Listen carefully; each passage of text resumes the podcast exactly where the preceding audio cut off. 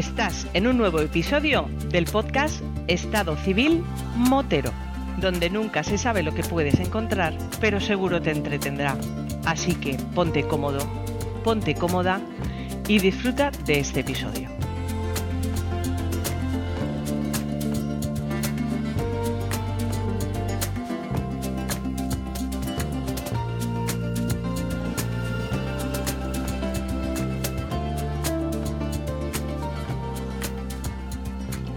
Pasa, chaval? Hombre, jovenzuelo, ¿cómo estás? ¿Qué tal, amigo José? ¿Cómo andas por Valencia? Bien, por aquí vamos, poquito a poco. Oye, eh, aquí ya estamos en mangas cortas, así que yo deduzco que por allí arriba también más o menos, ¿no? Pues de momento aquí no, porque estos días hace el tiempo este raro así medio de primavera, que cuando te da el sol se está bien, pero sopla estos últimos días, está soplando de levante y el aire fresco. Y como no quiero volver a estar resfriado para grabar el podcast y, estar aquí con los mocos colgando como está en algún episodio, que ha habido quien me lo ha reprochado, recriminado, como se pueda decir, digo, me voy a tapar, me he puesto manguita larga y acurrucao. Te pegas todo el puñetero año con, con el resfriado, tronco. Yo, eh, esta vez, estoy yo desde hace dos meses aproximadamente con una alergia brutal que mm, no sé exactamente a qué a qué es debido, porque, a ver, yo, como todos los mortales, todos somos alérgicos a algo que a lo mejor es una, yo qué sé, una planta que está en el Caribe, o como puede ser un ácaro que existe en un tejido específico, o lo del típico del pelo de caballo, el pelo de gato, etcétera, etcétera. Menos para que en este caso no sería al pelo de gato, porque si no tendría que echar a mi, a mi querida inquilina, a la cual aprecio mucho y fue la que me, me obligó a comprar una jirafa para sujetar este maravilloso micrófono, porque me tiraba la cerveza, me tiraba los micrófonos y era un desastre.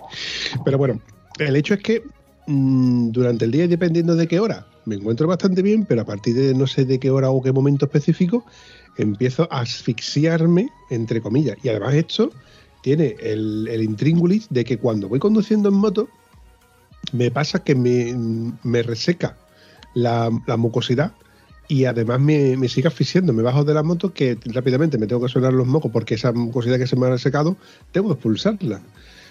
Mientras que es mm, más líquida, pues mira, mm, la, la- puedo, la puedo llevar mejor. Pero cuando vas en la moto que haces una kilometrada de, no sé, de una hora, como quien dice, al final te bajas de la moto asfixiado y, y además con toda la garganta reseca. Eso no sé, yo supongo que más de uno os pasarán verano. Y es un, un puñetero coñazo. Momento precisamente que yo aprovecho para usar el sotocasco de este de, de verano que solemos llevar algunos, y, incluso algunos otros que son tienen un sotocasco prestigioso del podcast de Estado Civil Motero, gracias a nuestro amigo Javier, que de aquí le mandamos un saludo, ahora que no puede coger moto, coger, montar en moto, eh, entre comillas, porque está fastidiado. Y a él se le ocurrió la feliz idea, y también a razón de, que se involucró y que se quiso hacer, dueño señor, de- del proyecto de, de realizar los, los, los buffs. Que, ojo, que yo lo agradezco, ¿eh? igual que esa primera quedada que di- me dijo uno, oye, Vampi, yo, yo te organizo esto, di- digo, bueno, ¿tú quieres organizarlo? Yo te doy permiso, yo nada más que voy a darte el visto bueno, lo que tú me digas, pero que el tema de organizarlo y demás no es, no es mi palo fuerte. Por eso yo delego muchas veces en alguien de confianza, evidentemente, no voy a dejar en manos de, un cualquiera este, este tipo de gestas, como quien dice, para organizar un evento o para, bueno, para lo que he comentado antes, ¿no?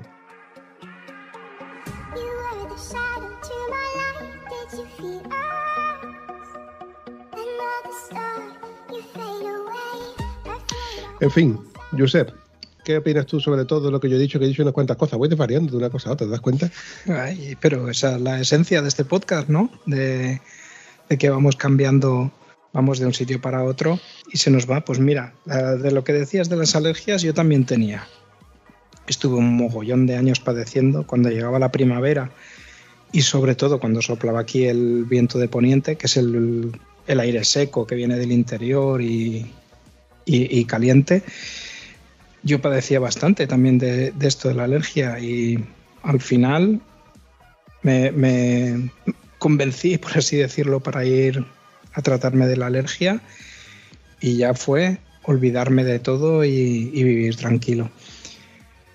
Y sobre lo de los bugs, pues mira, tuve yo la oportunidad de estrenarlos, que los estrené ahora. Por eso de que siempre tienes por ahí y te sabe mal coger el nuevo, porque como que le pillas un poco más de cariño o, o lo que sea, y iba tirando de los viejos, pero claro, con el, la- una mudanza que tuve hace poco, no sé dónde está nada, y solo estaba el sobrecito de nuestro querido Tieso, que con los bugs que me mandó. Y, y lo estrené y la verdad, oye, para dar envidia a los que no lo compraron, muy bien, ¿eh? Muy bien. Una tela muy suave, tío, muy agradable de llevar y, y muy cómodo. Al fin y al cabo es un, un artículo que, que yo creo que es indispensable llevarlo en la moto. Tengo pendiente un no hay huevo de soltar encima de la mesa lo que llevas en la moto con un amigo al cual quiero hacerle ese ese no hay huevos, ¿no?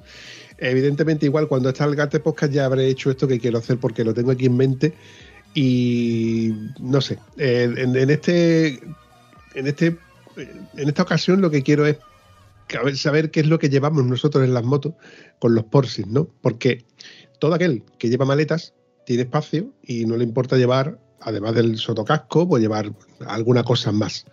Y en este caso, pues yo creo que los Porsis, hay veces los que decimos los Porsis, los Porsis, los Porsis, cuando te vienes a dar cuenta tienen un mogollón de cosas que son imprescindiblemente necesarias, por- pero no son impresci- imprescindiblemente necesarias. Pero bueno, quiero hacer un podcast con este chico, con este chaval, a ver si accede, pero accede con un no hay huevo. No hay huevo de soltarme todo lo que tú tienes en la moto. Y yo estoy seguro que pierdo, ¿eh? Estoy seguro que pierdo, me vengo a referir porque cosas ridículas o cosas que no son imprescindiblemente necesarias, seguro que las llevo, pero bueno, como esto de que llevamos las maletas, que por otro lado al final te, te- te obligas a llevar maletas. Eh, tú, tú siempre llevas las maletas, ¿no, Josep? Siempre que salgo de viaje llevo las maletas, sí. Y con esto que dices, pues mira, en el último viaje me di cuenta de que los Porsis o coge a ver si tal, cogí cosas, como siempre cojo, que no necesito para nada.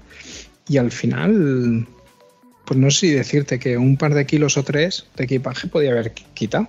Que la verdad es que luego con la moto eso no lo notas yendo en moto, pero cuando vas que te hospedas o lo que sea y coges la bolsa que la sacas de la maleta y dices, tía, sí que pesa esto, ¿sabes?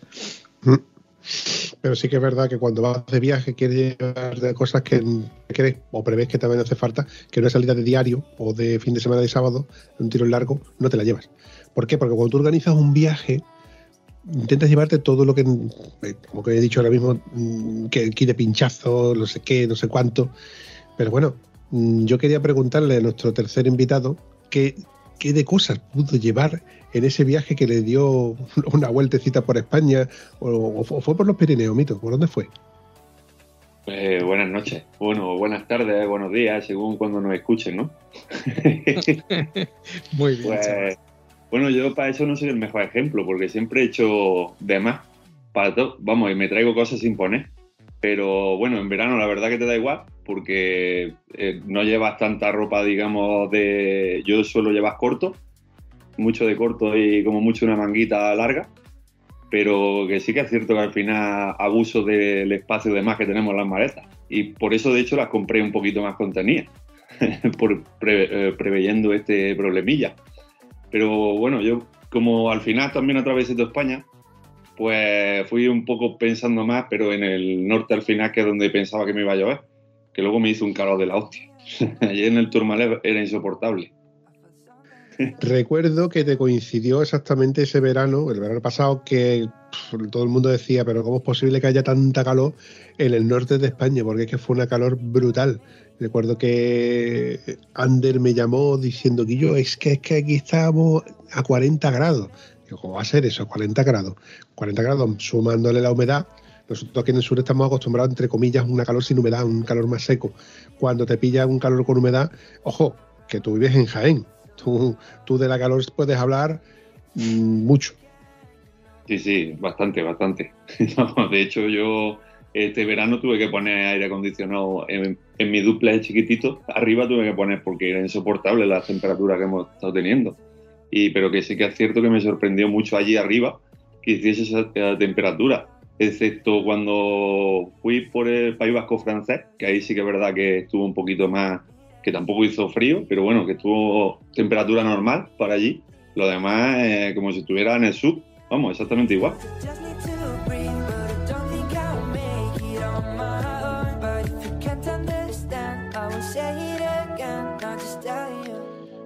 Oye, Mito, para ir recapitulando y para todo aquel que no sepa quién eres o aparezca ahora en el podcast de, estos últimos episodios, casualmente me estoy acordando ahora de un chico que me preguntó, oye, eh, ¿cómo se llama el canal ese de, de- de Goyo, el de mecánica? Y digo, bueno, Goyo AV, que precisamente ya ha pasado por aquí al menos un par de veces.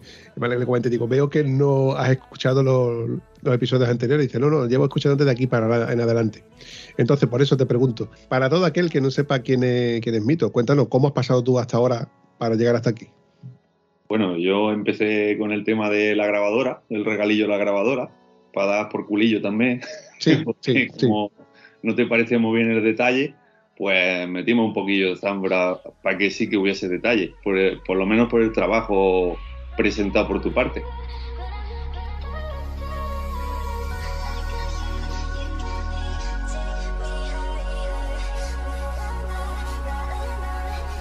Y luego también un poco por- con el no hay huevo de la primera quedada, que yo creo que salió medio bien, podía haber salido mejor, pero vamos, lo importante fue la gente que estuvimos, incluso yendo con más gente.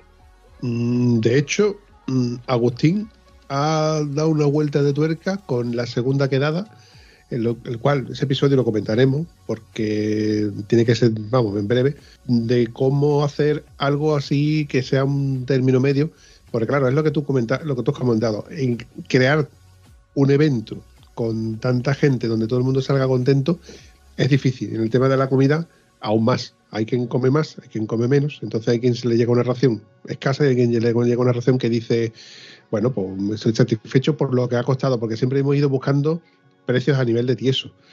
Entonces, que, oye, que yo no tengo queja, ¿eh? porque yo, por, ejemplo, con la comida, por ejemplo, no, recuerdo que me quedara con hambre, no recuerdo que, que- que durmiéramos mal en el hotel, el sitio estaba céntrico y la verdad es que yo me lo pasé genial.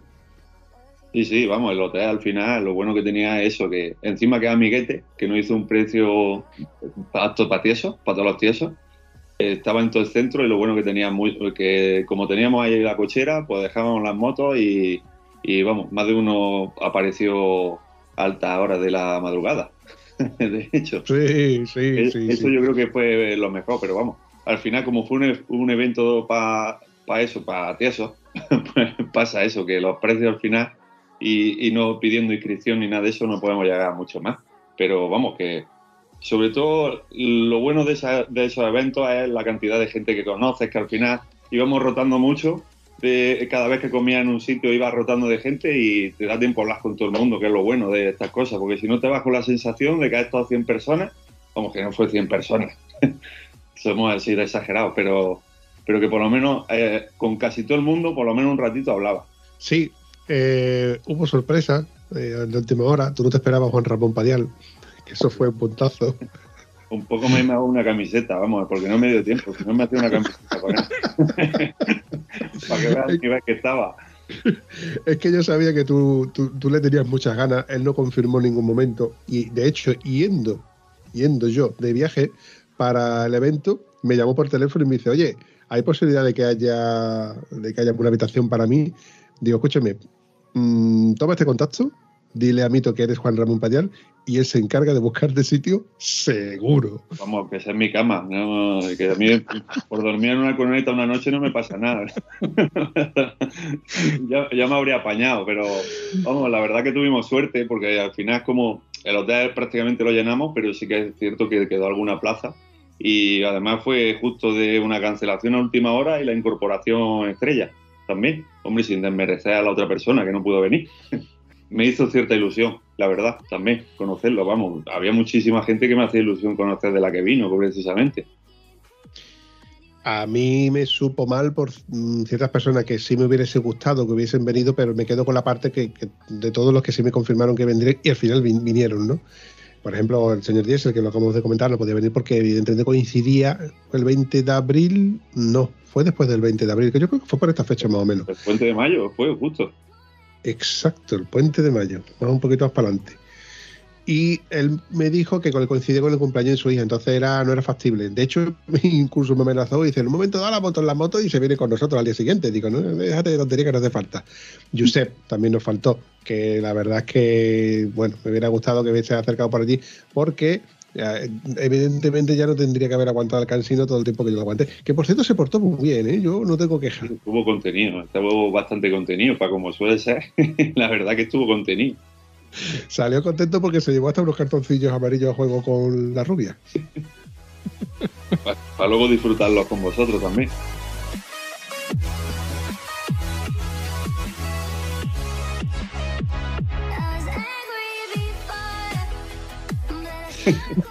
Ojo, que tengo vídeo donde ya lo he estrenado. Hijo de puta. Pero no pasado. tengo un vídeo donde lo estrenó. Me lo creo, no hace falta que lo pase, ¿eh? No, no, no, Mejor no. que no, que cuando lo ves sin camiseta ya solo asusta. y, lo he visto dos o tres veces ya, ¿eh? Eso te iba a decir. Giuseppe es testículo del, del, de lo desagradable que es ver un tío más fuerte que tú. Ojo, no porque él no, no, no sea feo, que lo es, sino que ver un tío con un pedazo de cuerpo así que está fuerte como un limón, al lado de un cuerpo escombro, pues evidentemente dices tú, se te para allá, coño, que por lo menos que no, no queda tan feo. sí quedaba sola. Y, y además teniendo en cuenta que, que tiene una edad considerable, ¿no? Aunque no le gusta oírlo, pero hombre, yo me gustaría llegar así, a su edad, ¿eh? Pues todavía el Yaya Yastro dice que le quedan kilómetros por hacer. Tengo una pelea con él. Porque con esto de que está vacilando de que ha cumplido ya los 300.000 kilómetros y, le digo, "Oye, churrita, 300.000 kilómetros ha cumplido el picopato, el, el asiento, que tampoco, porque los va intercambiando, el chasis, vale, pero tu motor, tu motor, que es lo que, lo que tú compras, el motor, no tiene 200 ni 300 mil kilómetros, tiene 60 mil kilómetros. Tú te has inyectado Botox y quieres hacer ver que tienes ahora 20 años y sigues teniendo 70 tacos. A ver, ojo, yo comparto esa opinión, o sea, porque si hubiera sido cualquier otra cosa de la moto, pues bueno, pero el motor al final, que es el corazón, o sea, que está bien, eh, eh, que también cuando a un tío le trasplantan el corazón, sigue siendo ese tío con esa edad, ¿no? Pero en una moto, eso habría que discutirlo, ¿eh? Eso habría que discutirlo. Mm, Yo lo veo fácil. Tú, tú cuando ves un anuncio de una moto o de un coche, un vehículo, te dices, ves eh, vehículo tal, con tantos kilómetros, con motor nuevo, en el caso del motor nuevo, pero por ejemplo, una moto cualquiera, ¿no? Vale, te ves, eh, tiene 200.000 kilómetros y los neumáticos con 5.000 kilómetros. O sea, te, te, te estás dando datos, te estás reconociendo que los neumáticos tienen 5.000 kilómetros solamente y la moto puede, tener los que, tenga, porque evidentemente es una pieza de desgaste y se la tienes que cambiar. El motor no es una pieza de desgaste, es una pieza que será roto y tú la vas a cambiar.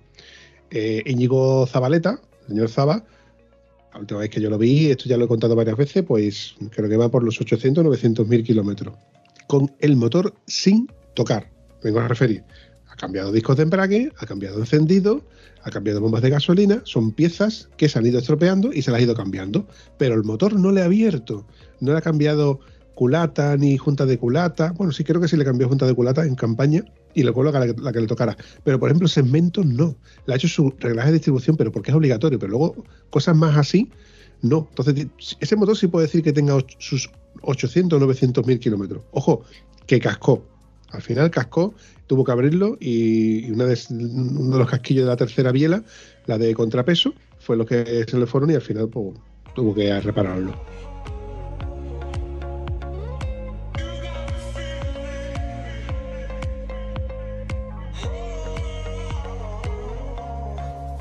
Bueno, también, si no me equivoco, lo de Antonio fue la mala suerte de no poder parar y era el piñón aquel de engrase y eso fue lo que hizo que el motor original eh, acabara petando. Porque si no, sí que lo, imagino yo que sí que lo hubiera tenido. Hubiera tenido que cambiar más o menos, una reparación más fuerte o menos fuerte, pero seguiría con el mismo. Pero el no poder parar, como nos estuvo contando, porque si no me equivoco, creo que estaban en autovía, ¿no? Circulando en autovía o algún sitio que no tenía o mal tiempo, no me acuerdo. Que estaba lloviendo, no me acuerdo lo que era, Creo que no podía fue- pararse en un sitio seguro y, y por eso tuvo que seguir y fue lo que hizo que el motor acabara cayendo. Sí, sí, creo recordar que fue, vamos, además que ha sido un día que no se veía nada con la lluvia y fue mala suerte. Además que nadie le quita a él que lleve esos kilómetros. Lo único que sí que es cierto, porque la, la BMW, pues sí que es cierto que no lo tiene ya. Y, y- y vamos, por, el- por eso y por la mala suerte, porque esos motores están más que demostrados al final. O sea, tú tienes el mejor ejemplo también, quizás con menos kilómetros, pero tienes un ejemplo bastante bastante viable. Vamos, y a mí me ha sorprendido también la de Íñigo Zabaleta, sin hacer segmento ni nada, que, que hubiera aguantado esa barbaridad de kilómetros. Al final también es una moto que está mantenida en su servicio oficial, imagino también. Cada vez que eso, que, que no lo hacemos nadie. Sí, no, pero no solo estas dos. Yo creo que es una moto que la verdad, creo que ya lo comentamos, que, que BMW lo acertó en su día, porque pese a ser un motor, entre comillas, antiguo, un motor, bueno, sí podemos decir que es un motor antiguo, no es tan moderno como los que hay ahora, los consumos que tienen y la fiabilidad que ha tenido, yo creo que pocas marcas pueden alardear ¿no? de, de eso. También hay que entender que hoy por hoy normalmente hay muy muy pocos usuarios que se compren, por ejemplo, ¿eh? siempre hablo de BMW, y al fin me, sale la, crítica, pero prácticamente lo que vemos en el día a día es lo que conocemos. ¿Qué usuario ves tú que compra una R1200 de agua, una R1250 de agua y le haga 200, 300 mil kilómetros como antiguamente?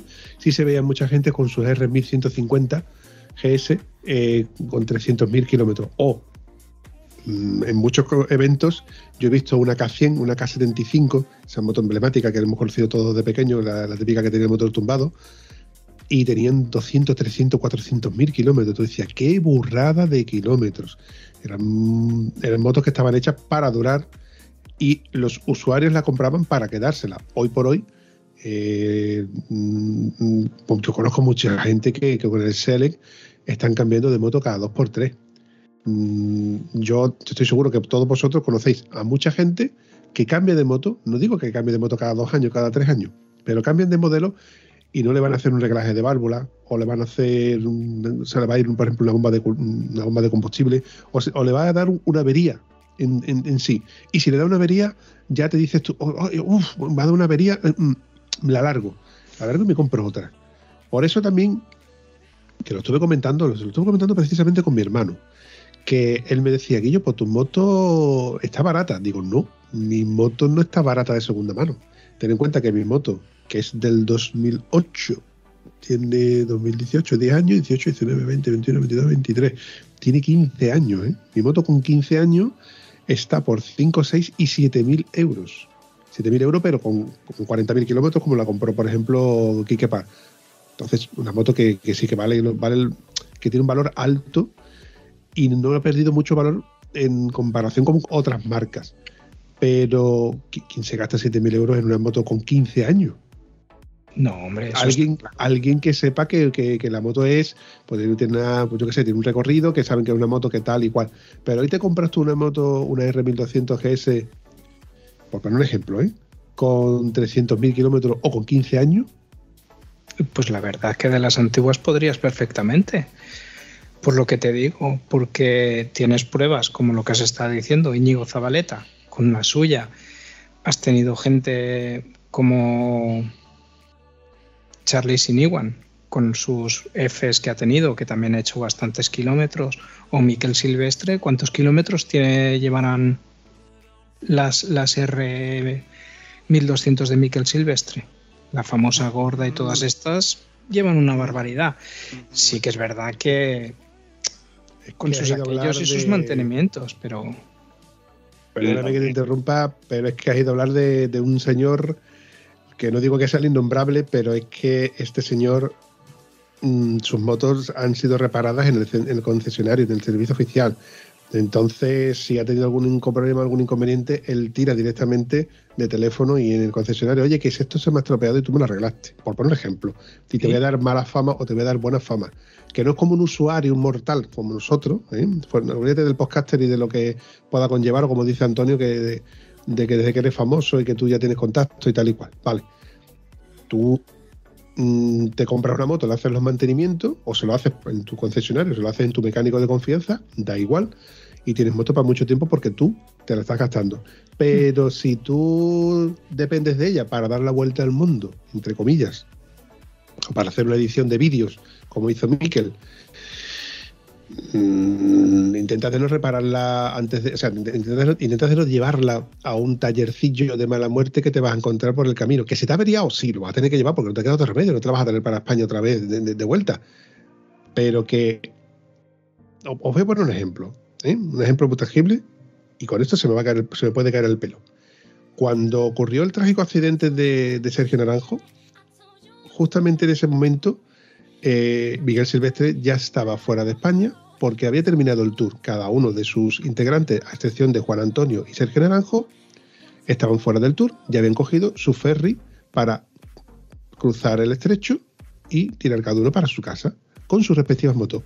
Menos Miguel Silvestre que cogió un avión. ¿Por qué? Porque una moto con la que él hizo el tour estaba allí en Marruecos. La dejó en casa de Fulvito de tal y él va y viene con su moto. ¿Por qué? Porque puede hacerlo. No tiene, que, no tiene necesidad de venirse desde Madrid hasta, Tan- hasta Algeciras para cruzar Tánger y en el ferry, no, no tiene necesidad, más que tiene que coger un vuelo, allí en Marruecos lo recoge quien sea, se monta en su moto, hace el tour y luego se vuelve, vuelve a coger otro avión. ¿Eso que lo puede hacer? Alguien que sabe que, que lo puede hacer, que lo puede hacer. Los tiesos o los demás mortales o los que les gustan las motos, lo que hacen es desde principio a fin hacen el recorrido. Es más, Sergio Naranjo y Juan Antonio siguieron haciendo las rutas dos días más. Tenían dos días más para gastarlo y siguieron haciendo rutas por su cuenta. Y le ocurrió el fatídico y trágico accidente, que de hecho ha sido muy criticado por eso mismo.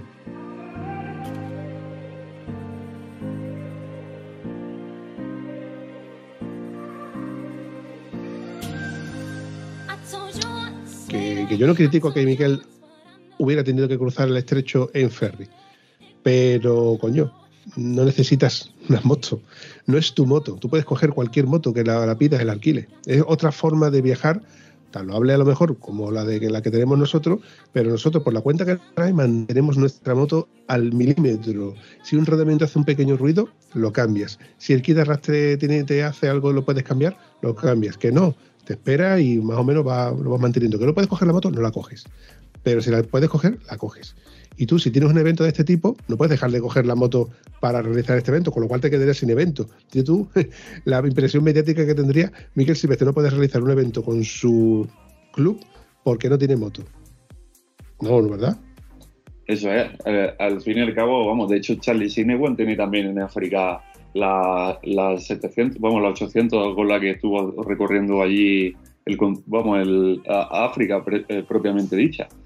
Al final, Mikel Silvestre se dedica a esto también, igual que con el tema de la Panamérica que ha comprado ahora, que, hombre, es que ya ninguna marca regala motos, por lo menos creo, hoy en día, pero si te dan ciertas condiciones, al final es publicidad para la marca que le viene bien. Y en- entonces, al final, tú estás comprando una moto que te va a dar igual cuál, porque va a tener una garantía de que esa marca quiere quedar bien, porque sabe que tiene mucho alcance, mucho público. Y Mikel Silvestre, pues, tendrá su- sus muchos defectos, pero al final llega muchísima más gente que cualquier otro tipo de viajero también, porque fue pionero, al final, hay que reconocérselo, que fue uno de los pioneros. Entonces, cualquier marca le va a intentar dar facilidades para que hable de su moto, para que lleve su moto, porque al final, y si lo tienes bien contento, no te va a hablar mal de su moto, por mucho que diga que no tiene pelo en la lengua. Y tú donde comes no escupes, al final. Claro, es que hay una gran diferencia. Yo, imaginaos que mañana, porque todo el mundo tenemos un precio, ¿eh? yo el primero. Imaginaos que el concesionario Yamaha o el concesionario Honda me ofrece mañana una Africa Twin para que, no para que la pruebe, sino para que me la quede una semana. Sin hacer una, sin tener que hacer una crítica constructiva, solamente por el mero hecho que me llevo bien con el concesionario. Vale. ¿La cojo? ¿Sí o no? ¿Vosotros qué haríais? Yo la cogería, indudablemente. Con dos huevos, ¿no? Josep, ¿tú qué harías? Claro, cogerla también. Claro. Entonces, si te dejan una moto, tú la coges, la pruebas, ruedas con ella ¿Y vas a hablar malamente del concesionario lo- la siguiente vez que tú le hagas una revisión y te salga rara? Mm, mm, es que me dejaron una moto, son tíos, son tíos muy enrollados, ¿eh? Del concesionario pu- puede que no, pero la moto si no me gusta, porque tengo que decir que sí cuando es que no? Porque me dejaron una moto y a lo mejor me dejan otra. No, a mí me la dejó el concesionario, no la marca. A ver, yo el tema, por ejemplo, lo que estábamos hablando de Mika, vamos, y volviendo un poco a lo de Sergio, yo considero que hizo bien, que hizo bastante bien, porque al final hizo un trámite que además aprovechó lo que tenía del club, el alcance del club, me parece correctísimo, y ayudó a su mujer en esos momentos que no tenía ayuda de nadie.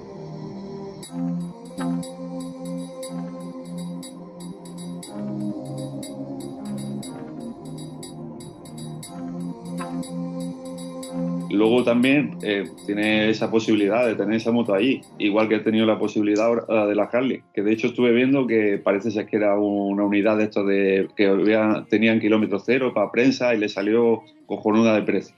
Pues, me parece perfecto, pues. Ha- eh, lo mismo ha tirado BMW, BMW no ha querido seguirle el juego ya, porque ese es que es lo que hemos hablado muchas veces, BMW lo tiene ya todo vendido. Es que nada más que el Sele lo tiene ahí, eso es impepinable. Y mira que muchas marcas lo han intentado, pero no le sale igual la jugada. A ver, es que BMW mm, tiene su, su propia publicidad, no necesita publicitarse. De todas formas, cuando, ¿cuándo fue la última vez que viste un anuncio de una marca en televisión o, o fuera de una revista? ¿Recordáis haber visto un anuncio de, de alguna motocicleta? Pues ni, ni me acuerdo. Vamos, tampoco es que vea ya mucho la tele, pero Yo he visto en, en prensa, o sea, en prensa que no es especializada del motociclismo, las eléctricas, las Vogue, esta, la, la 300 que, está- que, están, que están ahora que casi cualquier youtuber se la están dejando para que la pruebe, que todo el mundo habla maravillas por el precio que es, que es una gran moto, y, las eléctricas, las motos eléctricas, las cero, para que tú veas los precios y demás. Es publicidad que ellos están buscando porque no tienen mercado. Entonces, es una forma, de como otra cualquiera, para, para darle visibilidad. BMW no necesita publicidad. ¿Por qué? El, de, hecho, el target de una R1250 GS, por, por, por hablar de lo mismo, porque es la que más se ve. Eh, la vemos en todos lados y me encanta, me encanta verla, pero no es que tienes que fijarte que es una moto cara, súper cara. Con esto no, no, que es- quiero que se me echen encima los propietarios de esta moto. Lo que quiero que- que entendamos es que 28.000 euros son muchos euros para una R1200 GS Adventure y sin hablar del, del modelo HP. Que no digo que sea que no lo valga, es que son muchos euros, coño.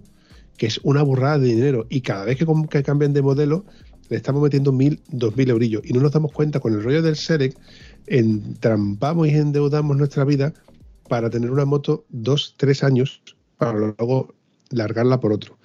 Y esto está creando, que ya lo comenté en su día y lo vuelvo a comentar, un submercado de concesionarios con motos de segundo Select, de tercer Select ya, que dices tú, ¿dónde, ¿dónde van a parar estas motos? Pues van a parar a unos precios de otro sistema de financiación y al final yo me puedo comprar una moto que la ha tenido un Select y lo que no sé los- con esos 30.000 kilómetros, que es el tope que tiene un Select, el trato que ha tenido.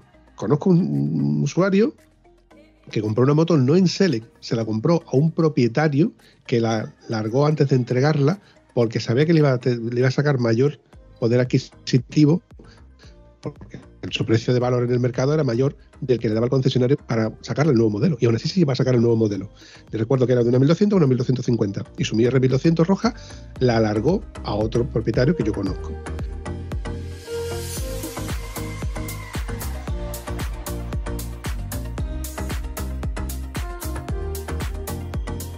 Bueno, pues estamos al cabo del tiempo, pues ruidos por todos lados, reglajes de válvula, luego pasó lo del cardan, bla, bla, bla, bla, bla. ¿Por qué? Porque este primer propietario que la compró y la entregó, perdón, no la entregó, sino que la vendió para poder sacarse otra y sacarle dinero, como sabía que no se la iba a quedar, le daba igual arrancarla por la mañana y salir zumbando por la autopista. Porque además es mm, el típico usuario de que vuelva a Bar- Bar- Barcelona, autopista, Barcelona-Asturias, Bar- autopista. Y luego sí se cogía sus curvitas, pero que palizas las que, las que le quedan. ¿Por qué? Porque una moto que no te la vas a quedar.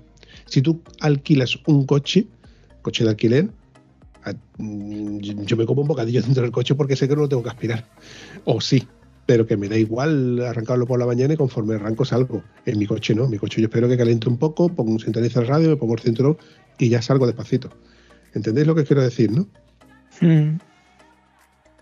Entonces, este problema del Select y de los renting subterráneos que existen Sí.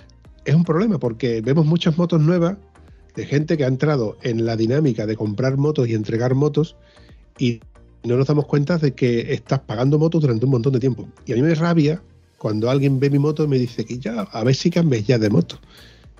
Mm, Si pudi- tu- pu- ojo, que si pudiera, yo cambiaría de moto cada dos años, cada tres años. Pero tener 28.000 pavos cada tres años. uf, no sé, ¿eh? no sé. gente que puede hacer eso. De todas formas, el- lo de BMW, eh, vosotros fijaros, un ejemplo muy fácil. Antes, el- la manera de una marca para darse a conocer era meterse o bien en MotoGP o en el mismo Dakar. Vosotros, ¿cuántos años lleváis en MotoGP? Vamos, MotoGP nunca y en el Dakar muchísimos, muchísimos años. Y no le hace falta realmente porque sigue vendiendo igual. Y venden la moto de como de aventura sin hacerla acá y venden la, moto también de que también venden mucha moto de carretera sin ninguna competición. Están en Superbike por estar simplemente porque no les merece la pena tampoco eh, ese tipo de gasto. Y se lo han ofrecido en MotoGP 20.000 veces pero tienen ahí un BMW abriendo pistas y le da igual, le da la misma publicidad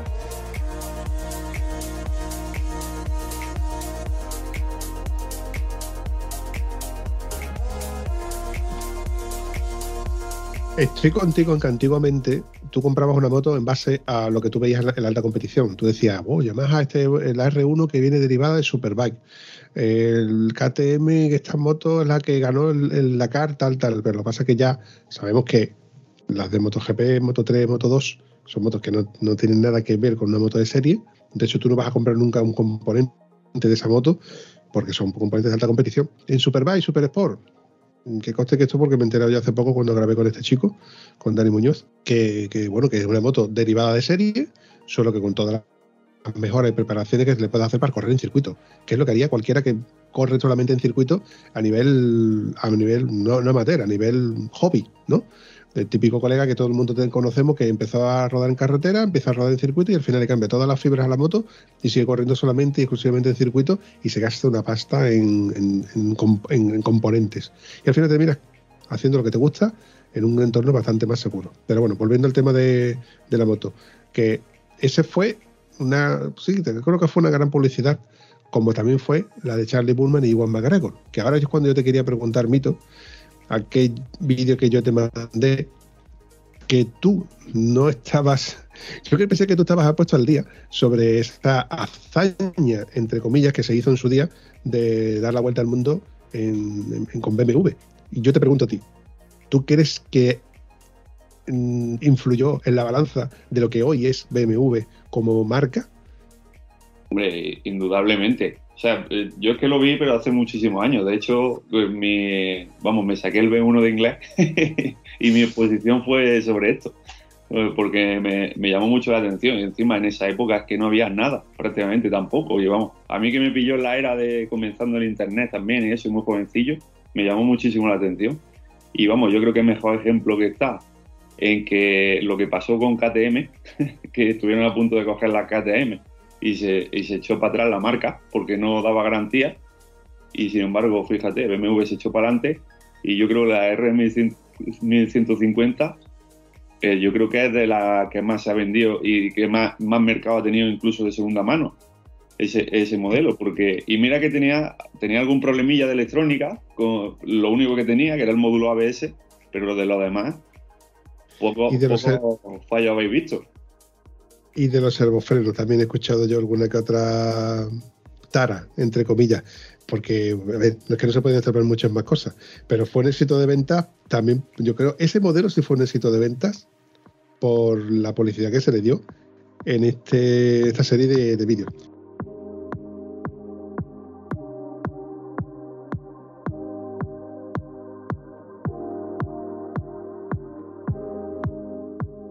Yo te mandé el tercer vídeo, creo que fue, ¿no? El tercer vídeo que te mandé. Eh, sí, el de Kazajistán.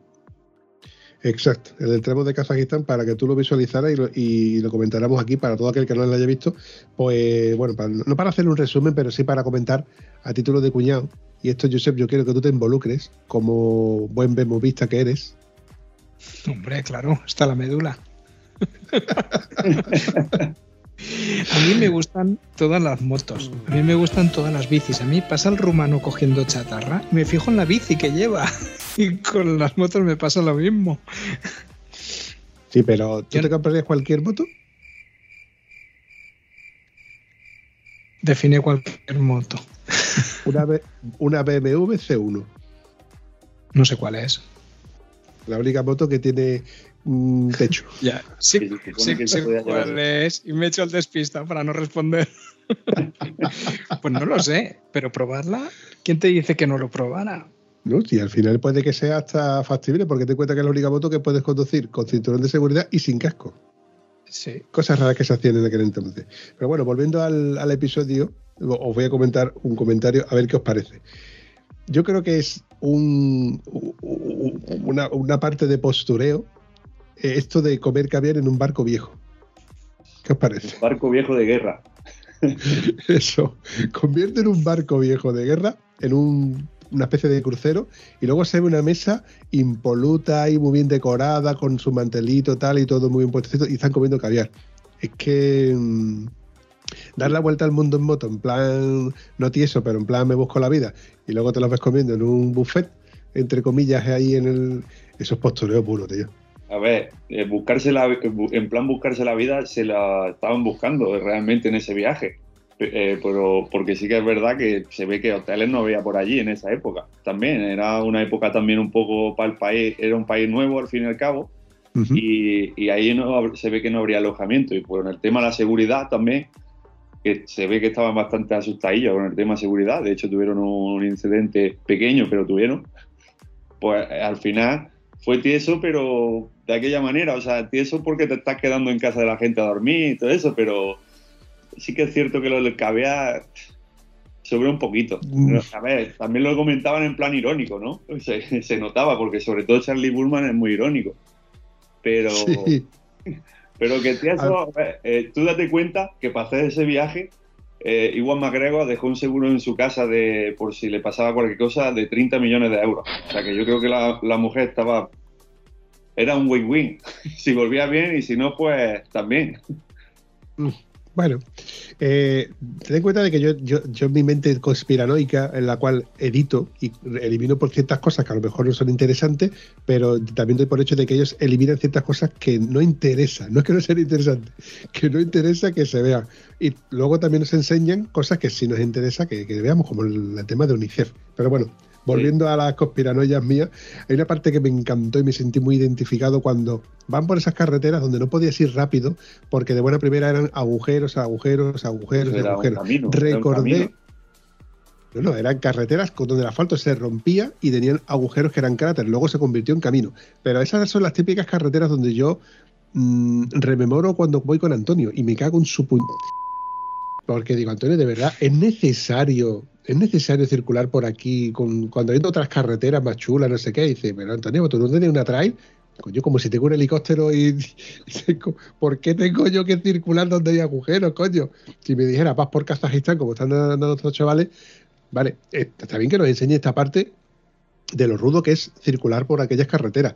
Ojo, igual esas carreteras ya, ya están ya han mejorado, ¿no?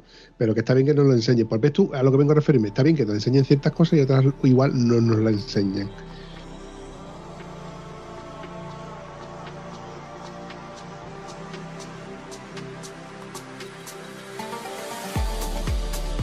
Pero el Long Way Round, este que hicieron, ¿en qué año fue? En el 2000. El 2000, hace 2001, 23 me años. Eh, sí, es que al final hace 20 años. Es que no había ni GPS. Hace 20 prácticamente. Por eso, hace 20 tantos años. ¿Y vosotros creéis que lo que hicieron en aquel momento se le se, se dio una publicidad o se le dio una visibilidad como a lo que se le daría ahora o no? Porque la verdad es que mucha gente que los conoce como actores, les comentas esto que han hecho y no tienen ni puñetera idea. Y gente que va en moto les dice, oye, ¿tú sabes que estos hicieron eso? Y dicen, ah, pues no.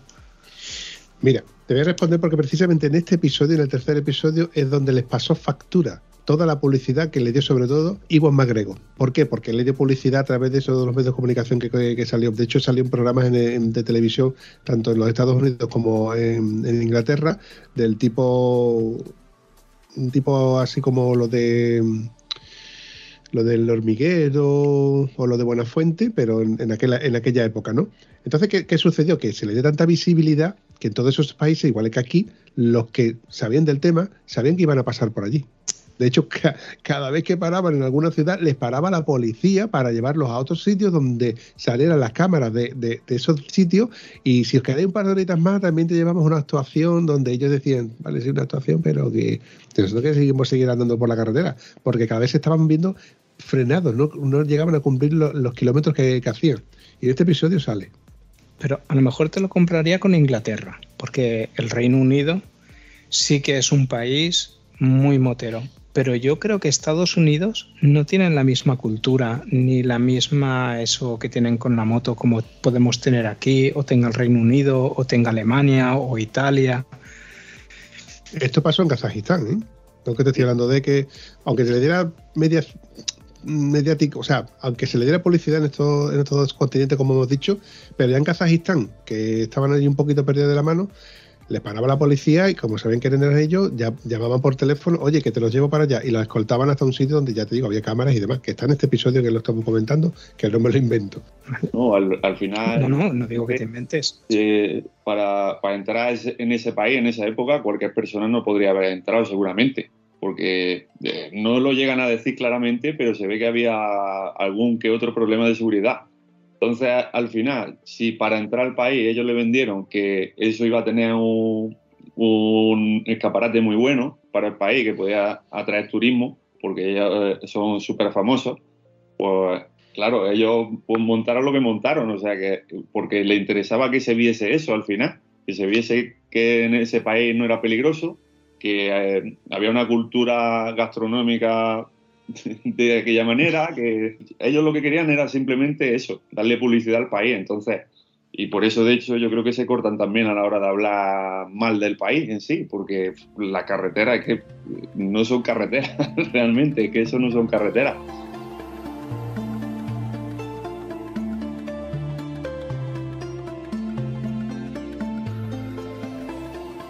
Ah, también es verdad que hace 20 años, lo que estamos hablando, hace 20, 20 años prácticamente. Entonces, eh, eh, no se le dio, a lo mejor no se le ha reconocido lo que se tenía que haber reconocido. Hoy en día dirían, pues mira, son, si ahora decimos que eran pijos, pues imaginaros ahora, con los medios que tenemos, es que, eh, vamos, yo se lo valoro mucho lo que hicieron. Vale que son ricos al fin y al cabo, pero que caerse se caían ellos a la moto también, ¿eh? Al fin y al cabo que Sí, sí. de hecho, salen bajando por un escarpado que te llamaría la atención, Bampi, ¿no? De por donde se tiraron con las motos, que no se lo esperaban para ver un cañón. Y, ojo, yo con la, con la V-Strom, yo me la habría visto puta y, y pesa bastante menos que esas motos, ¿eh? Y, y van cargas, cargas también, porque al final llevan tiendas de campaña, llevaban equipaje, porque se lo hicieron todo. Porque sí que es cierto que llevaban todo el terreno y eso de apoyo, pero que no iban con ellos. Yo no les quiero quitar para nada mérito a lo que hicieron, porque yo, vamos, no tendría el valor de hacer eso, eso, eso mismo que hicieron ellos. Pero ¿no sería también que todo lo que llevaban detrás, todo lo que llamaban la atención, y dice, ¿quiénes son? Ostras, es que no. Es que ya iban ellos destacando mucho más de lo que era. Porque ir de tieso, ir de y buscarse la vida es Nico Ring 5 porque a él no le ha conocido nadie hasta que prácticamente había pasado mucho más de la mitad de su traba- de su de su recorrido que hizo por África. Pero es que estos dos mm, no lo sé, no lo sé. ¿eh? Ya, también os digo que yo soy muy despistado y para nada quiero quitarles nada de mérito. ¿eh? No, no, sí, te- es una conversación de cuñado donde cada uno damos nuestro punto de vista. Yo sigo diciendo que a ellos les pasó factura el precio de la fama, pero porque ellos le dieron publicidad toda la que pudieron y más. A ver, también le- supongo que les viene bien, porque si vas a un sitio donde tú eres famoso y. Mira, hay un episodio de. de, de Grand Tour, no, de Top Gear, donde él, pues, corre, recorre un coche y tal igual, y comenta la típica anécdota, ¿no? De, Buah, yo pasé por un sitio donde yo, eh, soy Iwan McGregor, no saben quién era. Eh, Iwan McGregor, ¿no sabes quién es Iwan McGregor? Vale. Y saca del bolsillo una fotografía de Obi-Wan Kenobi. Y ya lo reconocieron. y ya por así por, puedo tener trato de favor, no favoritismo, pero trato de favor, entre comillas, ¿no? De yo que sé, que te den de comer antes o lo que fuera. Coño, pues el precio de la fama, para bien o para mal.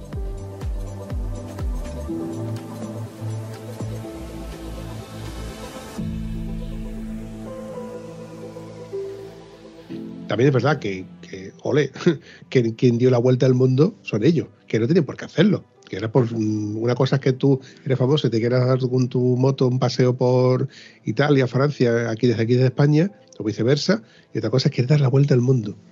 Que, ahí te está jugando todo el pellejo, por el tema de los seguros.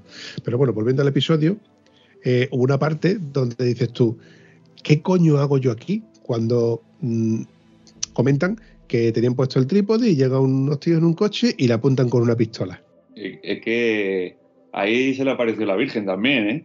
Porque ahí no había ni policía ni cerca ni nada. O sea, yo creo que fue, no sé si fue por la cámara, porque vieron que le llamó la atención la cámara y no quisieron hacer nada o simplemente quisieron darle susto. Pero que posiblemente eh, ahí hubiera bastante más de eso que de lo bueno que se iban encontrando en esa época. Más que nada porque es un país que es de busca vida también. Eh, Estamos hablando de un país que ahora sí tiene muchísimo dinero, tiene muchísimo capital por el tema del petróleo, pero en esa época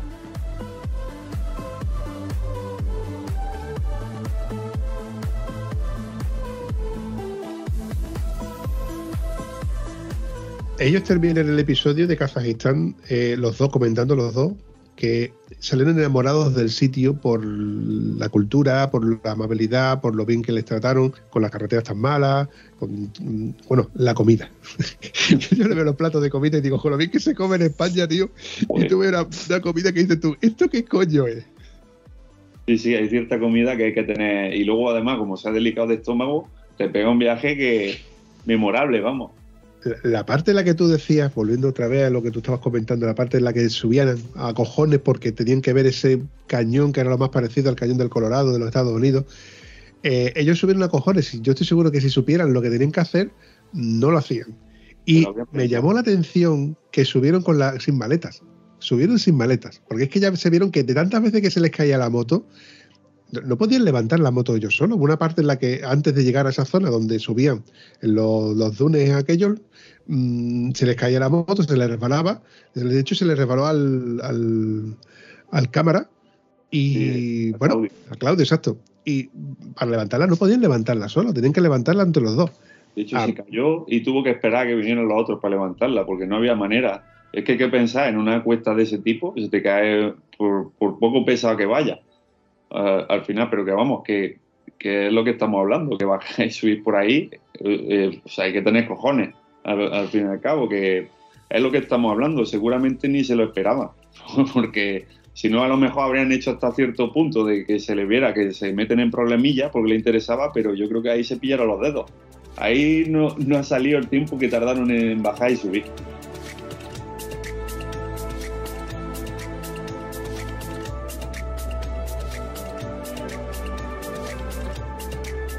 Y ahora por meter un poco más de ruido en ese punto cabrón que a veces tengo. Si ahora nosotros nos cogemos a Yo creo que se me ha quedado. Charlie Burman y Juan McGregor y los intentamos comparar con los chicos de la circunvalación, sería lo mismo. Porque David Corrales y no me acuerdo cómo se llama su compañero, Carlos. Muy bien. Ellos también se cogieron sus motos, se metieron ahí y se fueron hasta Ushuaia y se pegaron un palizón de los buenos. ¿Y, y ellos qué? Es que. ¿No eran millonarios? Mm, No, no era- eh, de hecho ellos se conocieron durante el viaje en un ferry y a raíz de ahí pues, decidieron continuar juntos. Y bueno, terminaron dándole la vuelta al mundo, que no creo, creo que no fue completa la vuelta al mundo, pero sí que fue Bueno, la de, la, de ellos para mí sí, sí tiene mucho más valor que la de Iwan McGregor, pero mm, sí que es verdad que la que primera que vimos es la de Iwan McGregor y Charlie Burman. También es verdad que la de ellos, la de los, mm, los Long Way Round, Long Way Down, como lo queramos llamar, es un documental que estaba documentado. Y la de los chicos de la circunvalación, pues es un, un mogollón de vídeos hechos por, por ellos y subidos a YouTube. Es otro formato en otra época diferente, pero también es un contenido audiovisual que nosotros hemos consumido como si no costara. De hecho, eh, la palabra perro flauta para mí no ha tenido ma- mayor valor que he dicho a través de Carlos y a través de, de- de David, que eh, me mola un montón. Pero bueno, eh, yo qué sé, creo que es eh, otro formato para mí muy diferente, muy diferente. Uno es no- válido para una cosa y otro para otra. Yo es que no he visto ni Long Way Round, ni Long Way Up, ni Long Way Down, y no he visto ninguna de las series de Charlie Burman y Iwan McGregor. Por eso te he traído yo el episodio del podcast de Estado Civil Motero. Como tú eres un fan foropo de BMW, digo, pues ahí te meto yo aquí y por eso te pasa ese vídeo. ¿Tú has visto el vídeo o no lo has visto el vídeo? Sí, sí que lo he visto, sí que lo he visto. Oye, la parte esa en la que nos enseña ese pueblo donde desviaron el lago para mandarlo a otro sitio donde los cultivos de algodón y demás, y se ve el lago que está desértico con los barcos ahí. Hay una parte que me llamó mucho la atención y es que en la manga izquierda de Iwan McGregor tiene un silbato. Esa parte no se me hubiera muy ocurrido, pero eh, sería interesante a alguien que, va por países donde dices tú, "Pf, aquí de dónde me van a sacar.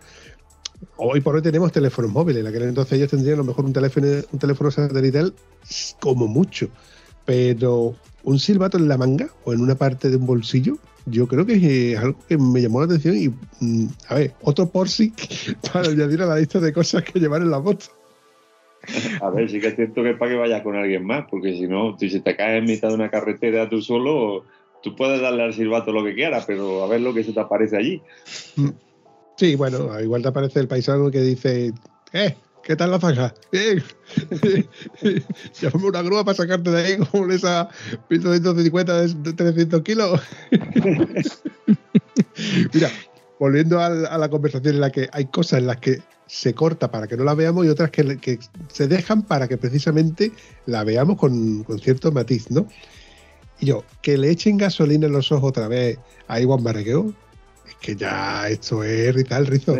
Esto es para decirle tonto, ¿no? Sí, sí, sí, porque yo además que no lo entiendo, estaba estaría encima, eh, con la cabeza hecha encima del depósito, porque hasta dónde sube, porque vamos, que te pase dos y tres veces como le pasó a él, no lo entiendo, vamos. Es que no es comprensible, tío. Un tío que ya es motero, que sabe que como cuánto hay que meter la manguera, cuánto no hay que meterla, la presión con la que está saliendo, que eso tú no ves prácticamente hoy por hoy.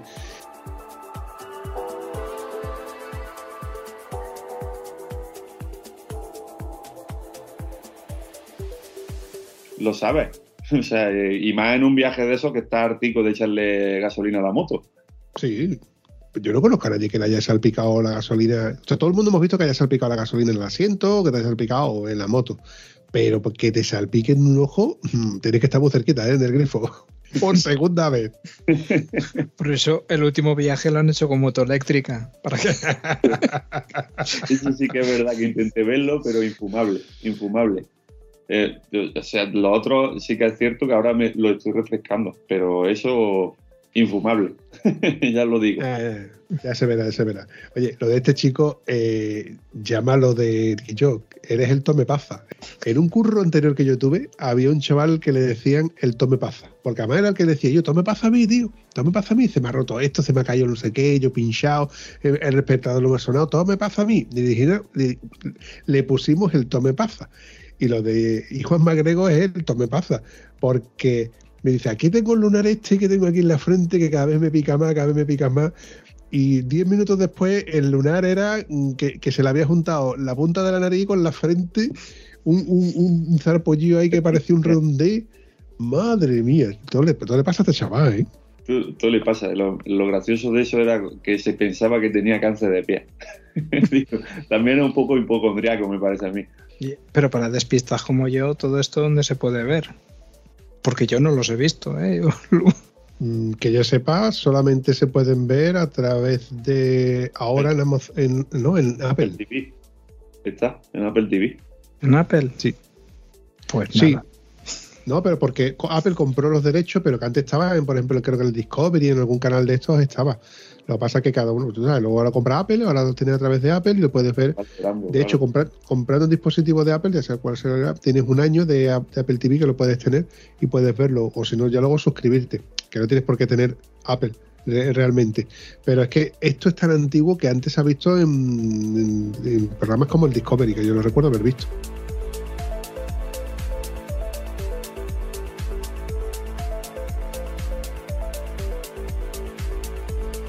En Kazajistán una cosa de las que le, le llamaron a ellos la atención, a ellos más que a nosotros, porque nosotros sí lo hemos visto ya, seguramente en muchos documentales, ¿no? Eh, la demostración de polo con cabra. Jugar al polo con una cabra. Y eso de pegarle un beso a la chica a caballo, eso lo hemos hecho nosotros con Pespino de toda la vida de Dios cabeza. Eso está inventado ya. Estos nuevos ricos. En California no se lleva eso. Esta gente. Otra parte muy anecdótica es cuando dicen, bueno, pues llegamos y fuimos a un balneario. Eso suena pijo, ¿eh? Ahora cuando se ve la paliza que les metieron los dos, dos tíos casi desnudos, nada más que con esos bañadores minúsculos y una paliza que se les veía a ellos quejando, digo, me parece a mí que al final les está doliendo de verdad. Esto no es postureo, ¿eh? Yo creo que esto no es postureo. ¿Qué paliza le estaba dando? Desde luego me apetece poco, ¿sabes? Pasar por un balneario de eso. Después de ver la que le daban. Eh, Además que lo- los gemidos no son de placer ni son fingidos. Se nota que dolía. O sea, que eso dolía.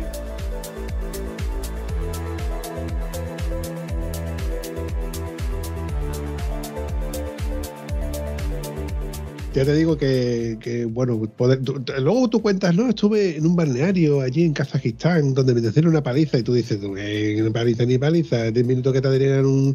Pero menos mal que luego, como está documentado, pues tú dices, coño, pues al final sí se ve que le dieron, porque además se vieron que le, dieron, que le daban tortitas, ¿eh? golpecitos ahí, que le daban, le frotaban la- las carnes y se veía ahí como las carnes se hundían y el jabón ese que tiene que picar como su puta madre.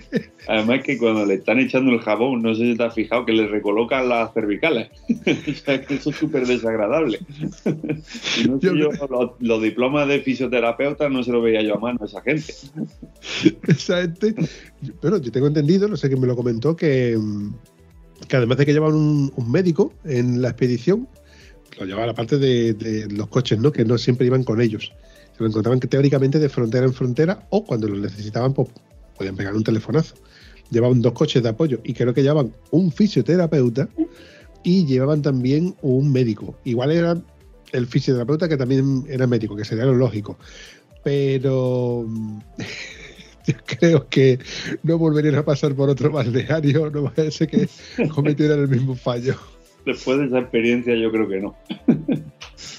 Oye, yo pagaría, bueno, pagaría. Estoy seguro que cualquiera que ha hecho un, un viaje largo en moto, eh, de, de lo- como tú has hecho, Mito, de pasarte 15 días, 20 días fuera de casa conduciendo en moto, al final necesitas ir al, al fisio porque es un tipo de ejercicio, entre comillas, o de postura que no estamos acostumbrados. Y al final sí necesitas mm, que te recoloquen o que te desbloqueen, ¿no? Esa nueva fase, dices tú, es que hay sitios donde no, recordaba yo que me doliera tanto y me duele, tío. Las cervicales, los trapecios, el cuello, de aguantar el viento cuando tienes un. un- o, o, por ejemplo, un casco nuevo, tío. Tú te compras un casco nuevo y hasta que te haces a él es incómodo y tú ahí lo sufres con- con- conforme van pasando los kilómetros. ¿eh? Yo, de hecho, cuando, vamos, hace muchos años sufría de vértigo. Y cuando hacía un viaje que me tiraba varios días, venía con las cervicales fatal. Y así que es cierto que, que entre que me gustaba entrenar y eso, pues ya va fortaleciendo la espalda y eso te ayuda muchísimo a que no te pase. Pero sí que es cierto que cuando hice lo de Santiago en Mespa y bajando por Portugal y todo eso, sobre todo el culo cuando llegué aquí, me tiré una semana sin sentarme en, en nada duro. ¿no? Tenía el culo para que me dieran bien los fisioterapeutas, vamos. Eso sí que es verdad que viene de escándalo. Por eso te compraste el, el Air Hop, ¿no? Ese, ¿Cómo se llamaba? Lo del asiento ese que te compraste. Sí, sí, de, de hecho el, el- la funda esa baratuna, la funda Chami, como decimos por aquí, la- eh, mira, la puse y creo que cuando llegué es que no llegué ni a Pirineo, que ya no valía para nada. ya estaba todo pinchado, como le decía.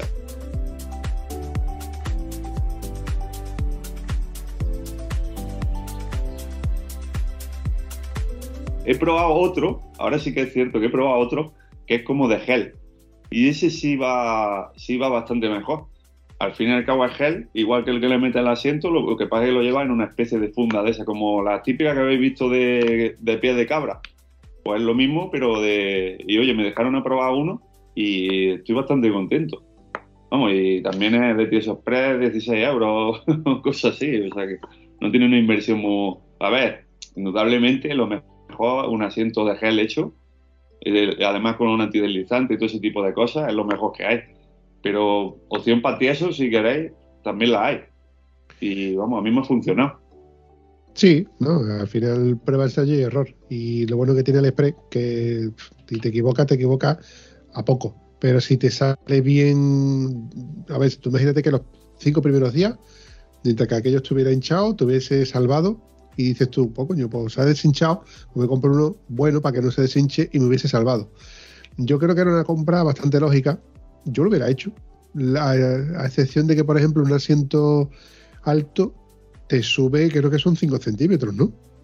El mío no subía tanto, la verdad. Al principio sí era un poco raro porque te notaba ahí un poco flotante. Yo sí he conocido eso de aire que lo infla, pero eso te desplaza en las curvas, te desplaza además incómodo. Y no lo veía seguro y por eso no me fié. Pero esto era lo típico como lo de los coches antiguos, lo que te ponían en la espalda con las bolitas de aire, no las bolas de recias que había también. Yo me refiero a las bolitas de aire. Pero vaya que esas pincharon rápido.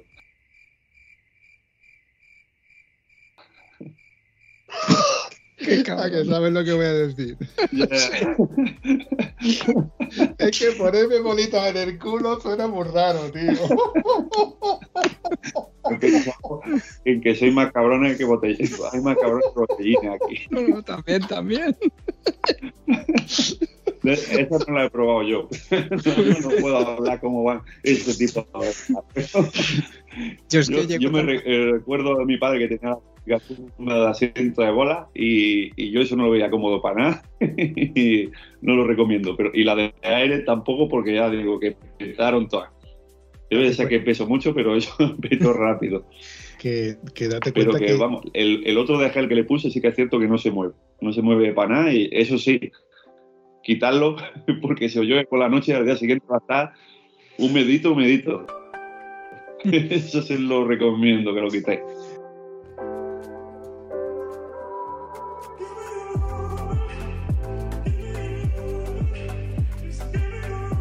Bueno, chavales, para no ir alargando este episodio, que ya se me ha hecho largo, lo que pasa es que la parte en la que yo he recortado no os dais cuenta del rato que llevamos rajando aquí, como si no costara. Voy a ir despidiéndome. Eh, bueno, voy a ir despidiendo a vosotros. ¿Quién quiere ser el primero en, que, en ser despedido? Yo no. Te toca, Vito. Que nada, que encantadísimo de estar aquí otra vez. Que me llaméis para todas estas cosas de comentar de cuñados, que esto es lo que me gusta a mí, que otra cosa, los debates, estos debates. Y, y que nos veamos en breve también, en persona. Yo sé que Yusai lo tiene más complicado, pero habrá que hacer un poder, ¿no? Algo intentaremos hacer. Que no prometo nada. Que también, oye, esto de tener el puntillo de quedarme de incógnito, le estoy pillando el gusto, ¿eh? El colaborador misterioso. Pues nada, Mito, que muchas gracias por, por haber querido grabar el episodio este también que ha sido así un poco aquí te pillo, aquí te mato. Y nada, con, con comentarios de cuñados, que nada, animo a todo el mundo, pues eso, a que siga comentando en el grupo de Telegram, cuando salga anunciado en Instagram, en Evox, en todos los sitios donde se puede comentar. Que si tienen que renovar vestuario, pues que aprovechen también, ¿no? Eh, en la tienda de Motero. Sí, lo que pasa es que casi casi le sale más caro aquí al de la barbita. La chapa de la mendicidad. En fin, chavales, para mí, como siempre, un placer. Me lo paso genial grabando estos episodios, editando también me lo paso genial, porque, bueno, ya las tomas pasas escucharéis lo que hemos estado soltando un poco por ahí. Y como suelo decir mucho en esta temporada, Si no nos vemos a la carretera, nos vemos en, la ca- en los bares, chavales. Que vaya bien, chavalería. Chao. Nos vemos haciendo curvas.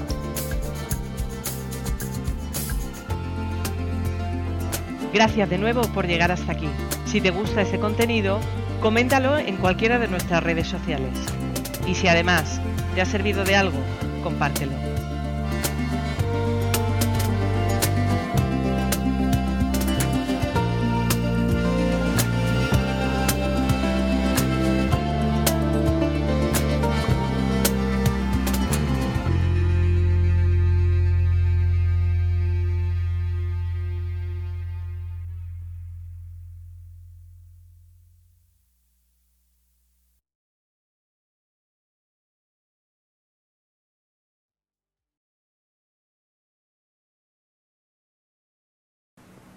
No se vayan todavía, una y más. Ahí está. A partir de aquí ya he recortado. Ya no me hace falta tomar fasa, ¿eh? así que no hace falta que os pongáis.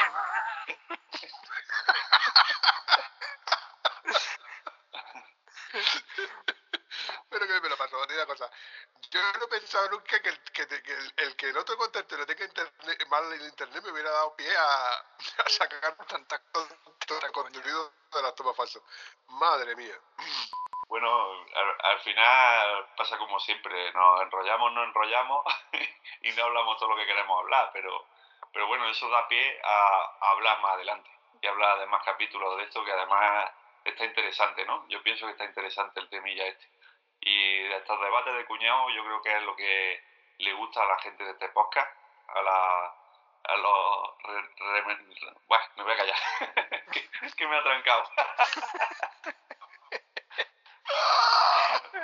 que el caso es eso, que yo creo que los debatillos estos son los que le gustan a la gente del podcast y está bien que nos juntemos de esta manera de vez en cuando, ¿no? Otra vez se ha cortado. ¿Lo pillado otra vez? Sí. Estás ahí. Se ha calentado, se ha el internet otra vez. Es que además, es que además se ha quedado, se ha quedado pillado, tú sonriendo, echándote para adelante, como si, te- como si te estuvieras tirando un peo, vamos, prácticamente. Qué cabrón. Un montón. Y no es más porque no se entrena, ¿eh? Así me lo ponía a huevo, cabrón. Me lo paso, yo solo. Venga, Vito. Entre que me atranco yo y se me atranca el internet, no me da la cabeza. ¿Qué dices tú de la tranca?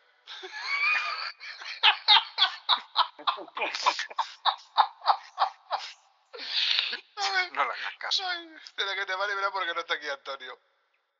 Ay. Mito, intenta despedirte. Tercer intento. Venga, voy a intentarlo. que Voy recortando, voy recortando. sí que nos vamos. Sí, ¿no? Que luego, luego al que le toca editar es Almenda. Y aquí tomas falsas hay pocas. Sí. De mí, de mía, sí, tuya. Soy tan lucido, tu amigo. Me he puesto ya huevo. Sí, sí. Me ha En vuelto fin. a calentar a mí también la La que me está dando el mito hoy. Con el internet de los cojones. No se entera de nada. Está el internet de las motos y el internet de los. El, internet del, del de las Vespas. Mito, ¿te quieres callar de la puñetera? Me mientras que no tenemos permiso. Estás interrumpiéndome y darte cuenta. El tonto las Vespas. ¿Tú has visto los brazos que tiene? Yo, yo no lo diría muy cerca, ¿eh? Es que la me- Escúchame, que me saca dos cabezas el cabrón. Sí, ya me lo imagino. Jodido, que es para que tú lo hubieras visto cuando fuimos por allí. Tengo que tener una foto yo por ahí. Al no final esto de, de hacer un parche de aquella manera para solucionar un... Para al final terminar tapizando el ¿no? asiento. Pito, pito, gorgorito. Mito, no hables hasta que yo levante la mano. Hasta que no levantes la mano y te demos permiso. Si no, no ¿Estáis sabes online o me he quedado colgado? No, eres tú, eres tú. Ah, al final no voy a ser yo solo. Eh, no vas a estar solo. ¿Qué te eh. parece? Claro, el otro que está ahí en el garaje, vacilando de moto y, de- y tiene un internet de, de- de puta pena. Míralo. ¿Cuántas tiene? Vamos a contar. Una, mía, dos, tres, tres, tres. cuatro, cinco. Que pago 20 euros por el internet este, o sea que tampoco... Le puedes pedir mucho. Entonces, si comparamos en parejas viajando por, con BMW y haciendo...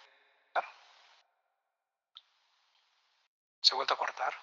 Mm, llevas un ratillo que se te va y se te viene y la cara, la cara tuya está totalmente difuminada, vamos, no se te ve apenas nada. Con, con lo bonita que es. Igual, igual ha sido el antivirus. Seguro.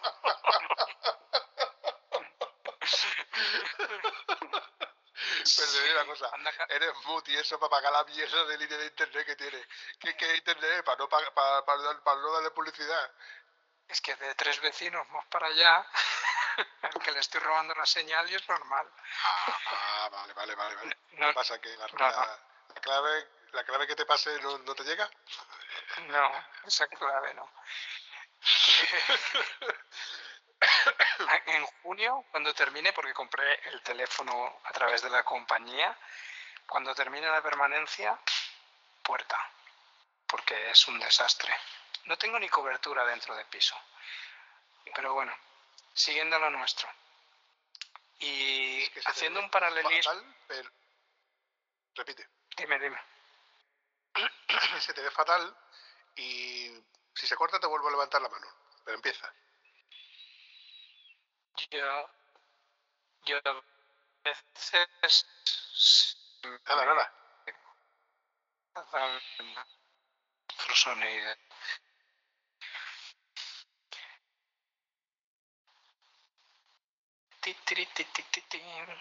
Nada, nada. Ahora sí.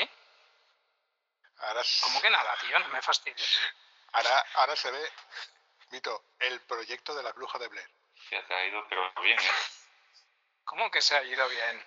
No me jodas. Estoy a medio metro del router. Ahora ¿Qué se te escucha mejor, ahora se te ve mejor, ahora se te ve mejor. Claro, sí. ahora estoy a medio, medio metro del router, estoy ahora. Sí, pero es que hace Bueno. un momento se te veía como, como lo del proyecto de la bruja de Blair, que se te veía sin movimiento la, la cámara así muy rápido y no todo desenfocado. Una cosa muy rara. Bueno, que dando. Volvemos a intentar otra vez. para todo aquel que no sepa quién es Mito, eh, ¿cómo resumirías tu estado, eh, tu estado anterior? Perdón, la, ¡ay, cómo estoy hoy! ¡Qué bueno! Menos, menos mal que esto no está más falsa ni mucho menos. Bueno, que yo creía que, creía que era yo. Ah, no, no, no soy yo, soy yo, soy yo. Eres tú, eres tú. Espera un momento. No eres tú, soy yo, no eres tú, soy yo. Espera, espera. Si- No sé ni, ni qué cámara tengo puesta. Ahora. No eres tú, soy yo. No eres tú, soy yo. No soy- Ya empezamos con las hostias. Pero antes que nada voy a llamar a el señor Linares. No, Linares no. Martín. Enciende la luz, tío, rata. Ostras, qué huevos tengo. Uno al lado del otro. Eh, te iba a decir uno encima del otro, pero. No, si no. estás, si estás de lado, sí. por algún lado. Eh, sí, dame cinco minutos. Venga ya, cinco minutos. No A no ser que estés, hostia, a no ser que estés follando, no te voy a dar cinco minutos. Si, si estás empujando, tienes, te mereces cinco minutos, pero si no, no. Llevo desde ayer diciéndote a las nueve. A tu salud, amigo. Esta es la cerveza de los domingos. Nada más que la abro para grabar los domingos. Pero esto si lo abro yo sea domingo de sábado. y, y, y, y me- más aún, entonces que viene el... Que, tío más informal, tío. Este tío... ah, Voy a despedirlo, ¿eh? a tomar por culo. A pedir- el finiquito. Anda y que le dé nombre. ¿Cómo se puede ser tan informal de llegar tarde a una eh, e- e- entrevista de trabajo?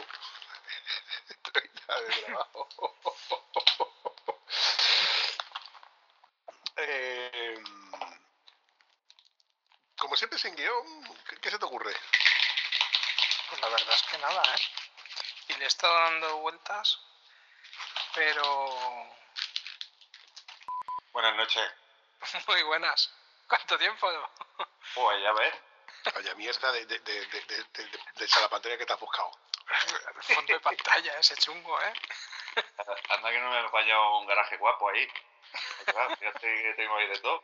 ¿Y el mío no te parece guapo? ¿En plan tieso? A ver, pero el tuyo tiene que estar más guapo. Para eso era el maestro de esto, ¿no? Espérate, ¿qué? ¿Qué hace una prueba? Que llevo tiempo. Yo que fíjate, lo único que me he dado cuenta es que está invertido. Pero luego lo investigaré. Pues no. Pero no me dejando de chorrada. De, de hecho, no sé por qué me veo, me veo más grande que vosotros. Porque tienes cabeza para parar seis trenes. También tiene que ver. Y la cabeza, si la cabeza fuera un somie, había que rayarlo con un somie. La cabeza, si, tuvieras cabeza un poquito, un poquito, un poquito más pequeña, podrías hacer una, un traslado de óptica Sí, y de gorra. No te creas, con la nariz puedo, ¿eh? No, de la nariz no quiere decirlo, pero vamos, yo también tengo nariz, papá. Bueno. ¿Qué pasa, Jaime? ¿Qué pasa? Bicharraco, ¿habéis visto, ¿habéis visto lo, lo que nos atañe hoy? ¿Lo habéis repasado o no? Ah, bueno, pero eso a partir de la, prim- de la segunda media hora. La primera media hora vamos a divagar aquí, que va a dar, va a dar seguro, de cosas que se nos ocurran. Mm, ya está, ¿no? Yo, yo creo que es poco más, ¿no? Sí. Ya sabes que este podcast al final es improvisado para todo, o sea que... eh, eh, hasta la entradilla es improvisada, o sea que... Y hoy La también. entradilla. Ya estoy buscando el disco, tío. Aquí está, aquí está, aquí está. Ahí, ahí se ve, ahí se ve. Ahora. Aquí está. Edición limitada. No, ni nada. ¿Qué dices? ¿Ya? Ya te digo. ¡Qué maravilla!